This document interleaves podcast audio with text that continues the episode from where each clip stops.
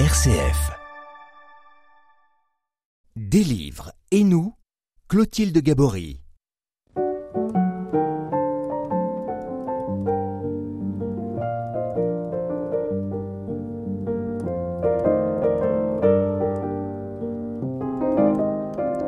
Certains célibataires souffrent de leur situation et aspirent à vivre un célibat apaisé.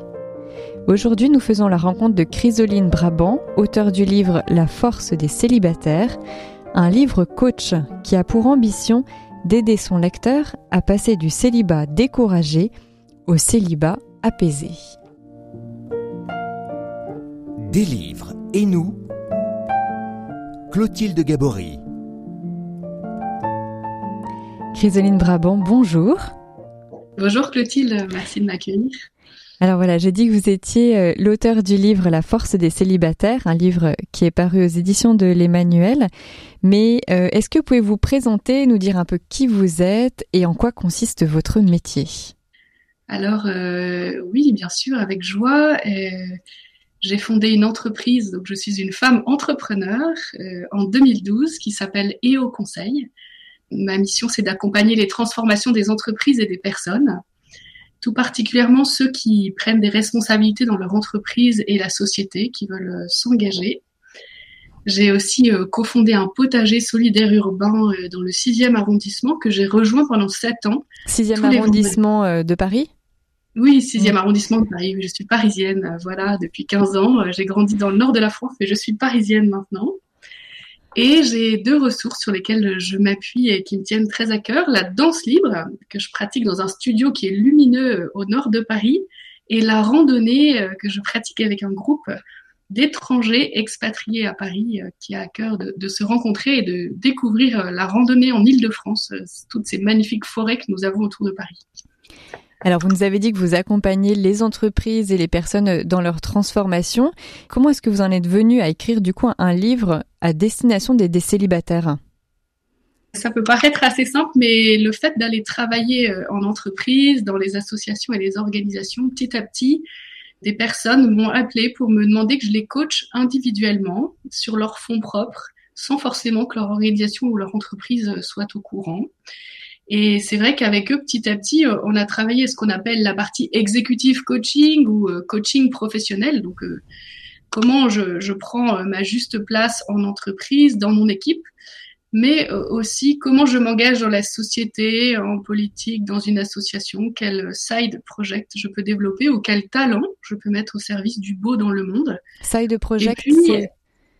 Side project, alors c'est, c'est un peu le nouveau mot qu'on utilise pour parler de projets qui sont en fait à la charnière de l'associatif et du professionnel.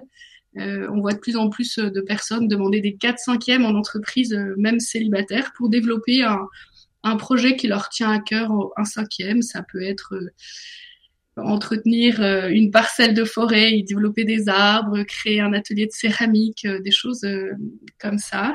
Et c'est vrai que euh, il y a un coaché et puis d'autres après qui m'ont dit bah écoutez euh, comme euh, vous m'avez permis de trouver vraiment une mission professionnelle qui me passionne, la responsabilité dans la société, est-ce que vous me coacheriez pas pour assumer mon célibat ou éventuellement rencontrer la bonne personne avec laquelle j'ai envie de passer du temps, davantage de temps?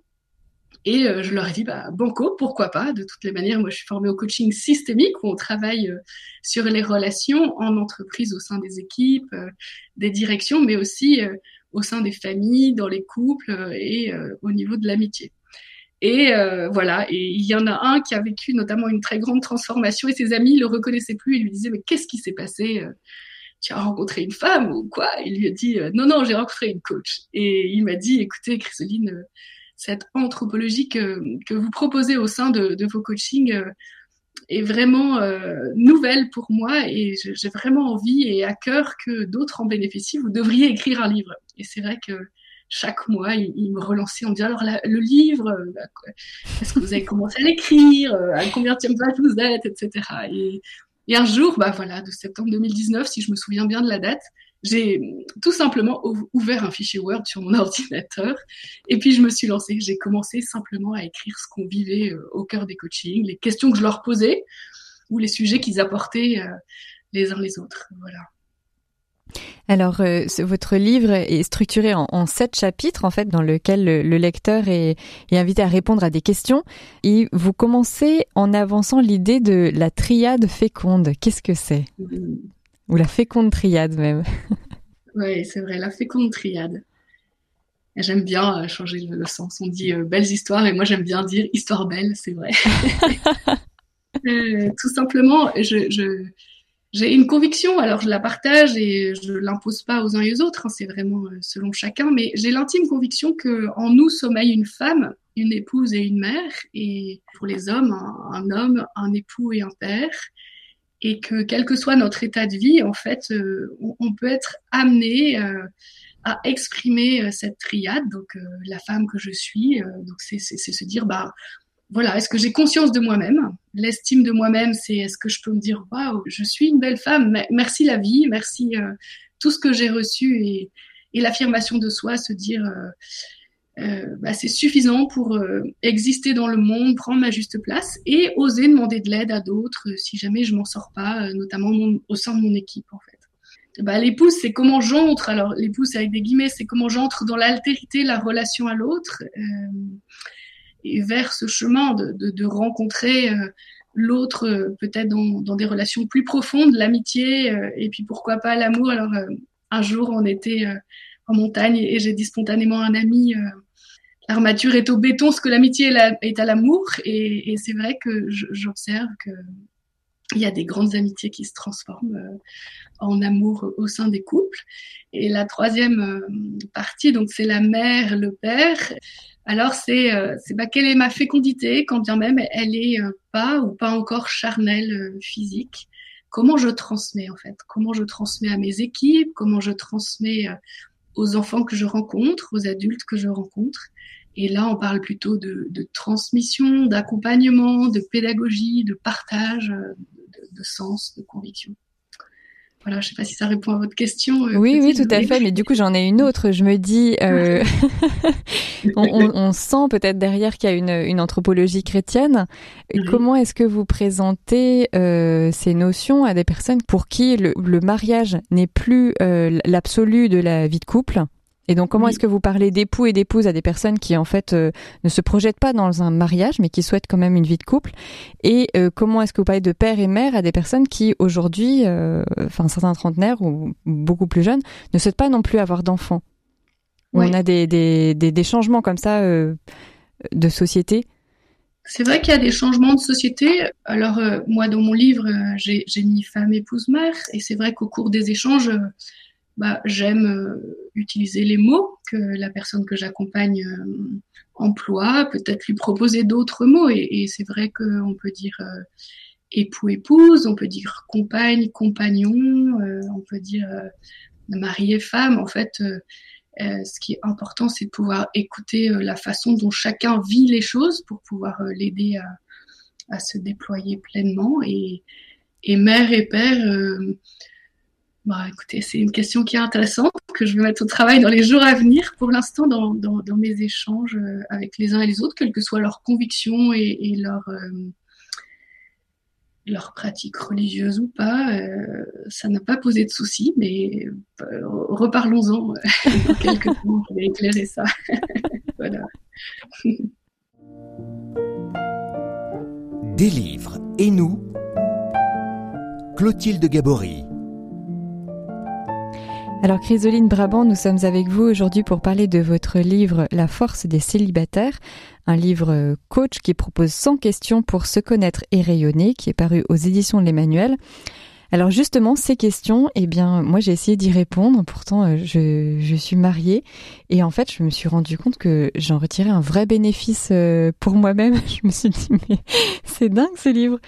Et, je me suis dit, mais en fait, ce livre nous encourage au final, à travers ces questions, à ne pas passer euh, à côté de notre vie, même si elle ne ressemble pas forcément à ce qu'on avait espéré.